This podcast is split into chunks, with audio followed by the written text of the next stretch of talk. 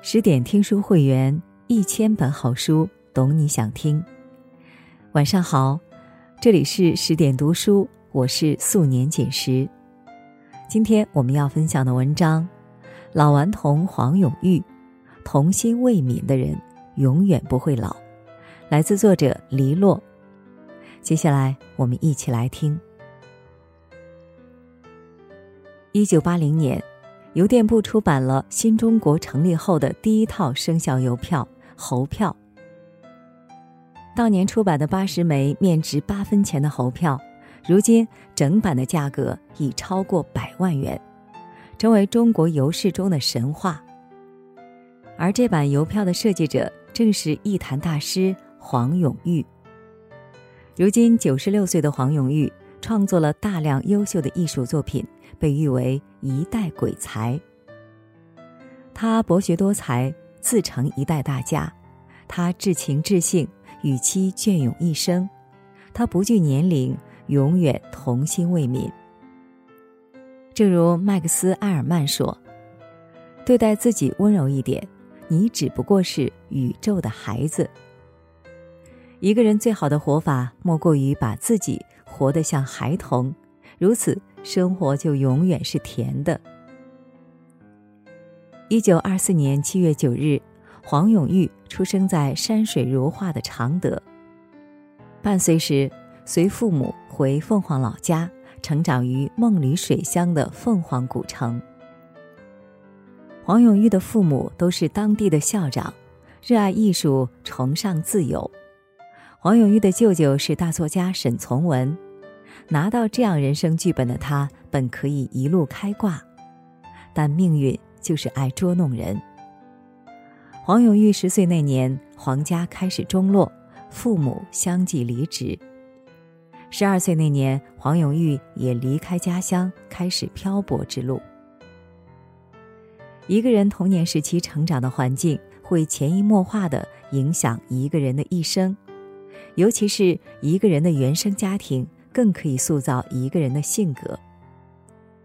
在父母的开明教育下，黄永玉从小向往自由，渴望无拘无束的生活。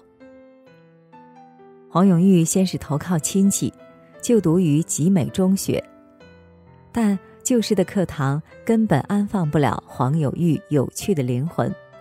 黄永玉成了留级五次的黄桃学。黄永玉如一个野孩子一般，不想上课时就逃到城外的荷塘里，坐在大木盆上顺着河水飘荡，最终也逃离了学校的管束。小小年纪的他，又重新踏上了他的流浪之路，辗转过很多地方，做过各种苦力，只为了能够活下去。曾有个军官看他可怜。给他找了一份抄写公文的轻松活儿，但习惯自由的黄永玉总喜欢为严肃的公文画各种插画，也因此丢了这份工作。幸运的是，黄永玉从来没有放弃过对艺术的追求，十六岁开始就勉强能以画画及木刻为生了。这个野孩子的灵魂也终于在绘画和木刻里找到了栖息地。一九四三年，十九岁的黄永玉流浪到江西的一个艺术馆工作，在这里，黄永玉邂逅了一生的挚爱张梅溪。张梅溪是真正的名门闺秀，将军之女，她既出落得十分标致，性格又热情开朗，还酷爱文学艺术，不乏青年才俊的追求。黄永玉是最贫寒的一个。却也是最用心、最深情的一个。为了追求心爱的姑娘，黄永玉每天定点为张梅溪吹奏小号，爱的乐章就这样吹进了姑娘的心里。年少时的爱情大抵都是坎坷的，张梅溪的家人自然不同意千金之躯嫁给一个流浪汉，沮丧的黄永玉无奈的选择离开。但年少的爱情又是义无反顾的，张梅溪早已被黄永玉的才华打动，偷偷的从家里跑出来，只为追随黄永玉。又惊又喜的黄永玉借来一辆自行车，直奔六十公里外的车站。天黑时，黄永玉随便找了个鸡毛店住下，兴奋的一夜无眠。第二天一大早又起来赶路，终于见到了梦寐以求的姑娘。张梅溪见到浑身鸡毛的黄永玉时，又开心又感动。双向奔赴的爱情总是动人的。当张梅溪奋不顾身地奔向黄永玉的时候，他也在热烈的回应。一九四六年，黄永玉与张梅溪举行了属于两个人的婚礼，浪漫又简单，幸福而甜蜜。婚后，夫妻两人在艺术上志趣相投，生活中琴瑟和鸣，细水流长的浪漫了一生。在最艰难的岁月里，黄永玉写下长诗：“老婆呀，不要哭”，来表达对妻子的深情爱恋。婚后，两人也漂泊了很久，但心若有栖息的地方，在哪里都是幸福的港湾。黄永玉最可贵的地方就在于，敢和生活顶撞，敢在逆境撒野。永远如少年一般，不曾被烦恼羁绊。一九五三年，黄永玉受邀在中国美术学院版画科任教，携妻子和儿子到北京定居，住进了美院宿舍的大杂院。半生坎坷换来了短暂的安宁，历尽千帆归来仍是少年心性。安定下来后。黄永玉和妻子一起饲养了一大堆动物，不仅有狗，还有小鹿、猴子、火鸡、猫头鹰，一家人过得有趣自在，堪称美院的一景。这段短暂的平稳岁月，既抚去了黄永玉前半生的风尘，也照亮了黄永玉最黑暗的岁月，让他往后余生，无论多艰难，总是心怀希望。可惜，归来的少年并没有过几天安稳日子。人人自危的年代里，黄永玉也难逃一劫。一家人被赶进一间小屋子里，妻子张梅溪也病倒了。黄永玉灵机一动，画了一个大窗子，仿佛窗外就是勃勃生机的春天。小屋顿时有了生气，妻子的病也好了大半。那时，黄永玉每天白天挨鞭子，就连过生日也是如此。妻子心疼不已。黄永玉则总能找到自己的乐趣，他宽慰妻子：“老婆，我今天挨了二百二十四下哦。”黄永玉的少年心性背后，更多的是面对生活的从容淡定、张弛有度。人生的长跑中。输赢得失都是暂时的，看淡了，也就豁达了。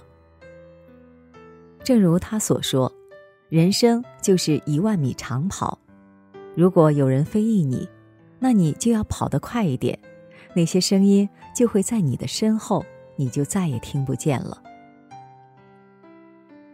黄永玉外号老顽童，白岩松说：“老了就做黄永玉。”白岩松登门拜访黄永玉时，黄永玉正准备开着自己红色的法拉利去飙车，白岩松一惊，黄永玉则笑呵呵的摆摆手说：“我又不是老头儿。”一颗不服老的灵魂是不愿服输的，也不会轻易被岁月沉淀的。他喜欢结交江湖朋友，为人随和，重情重义。强大的人格魅力为他赢得了不少真挚的友谊。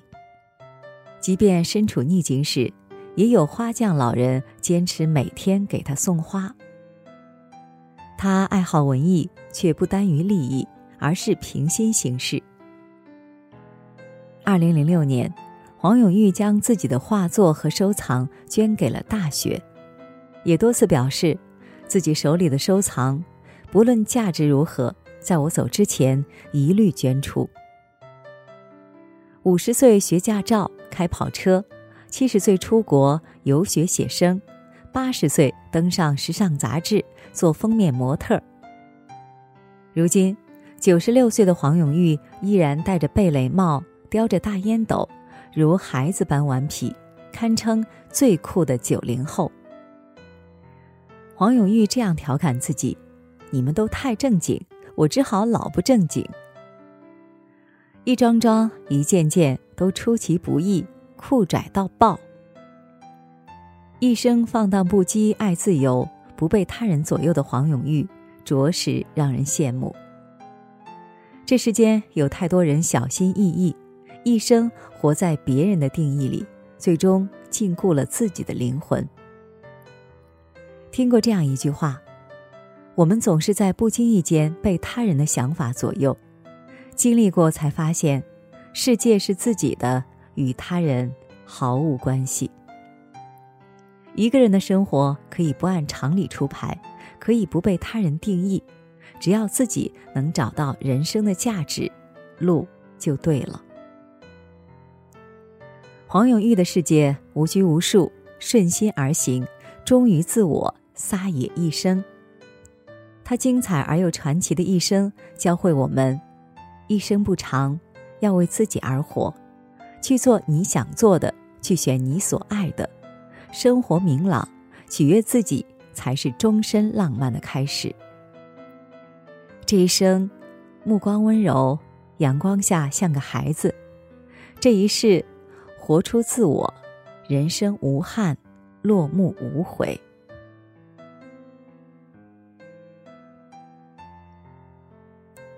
好了，今天的文章我们就分享完了。更多美文，请继续关注十点读书，也欢迎把我们推荐给你的朋友和家人，让我们在阅读里遇见更好的自己。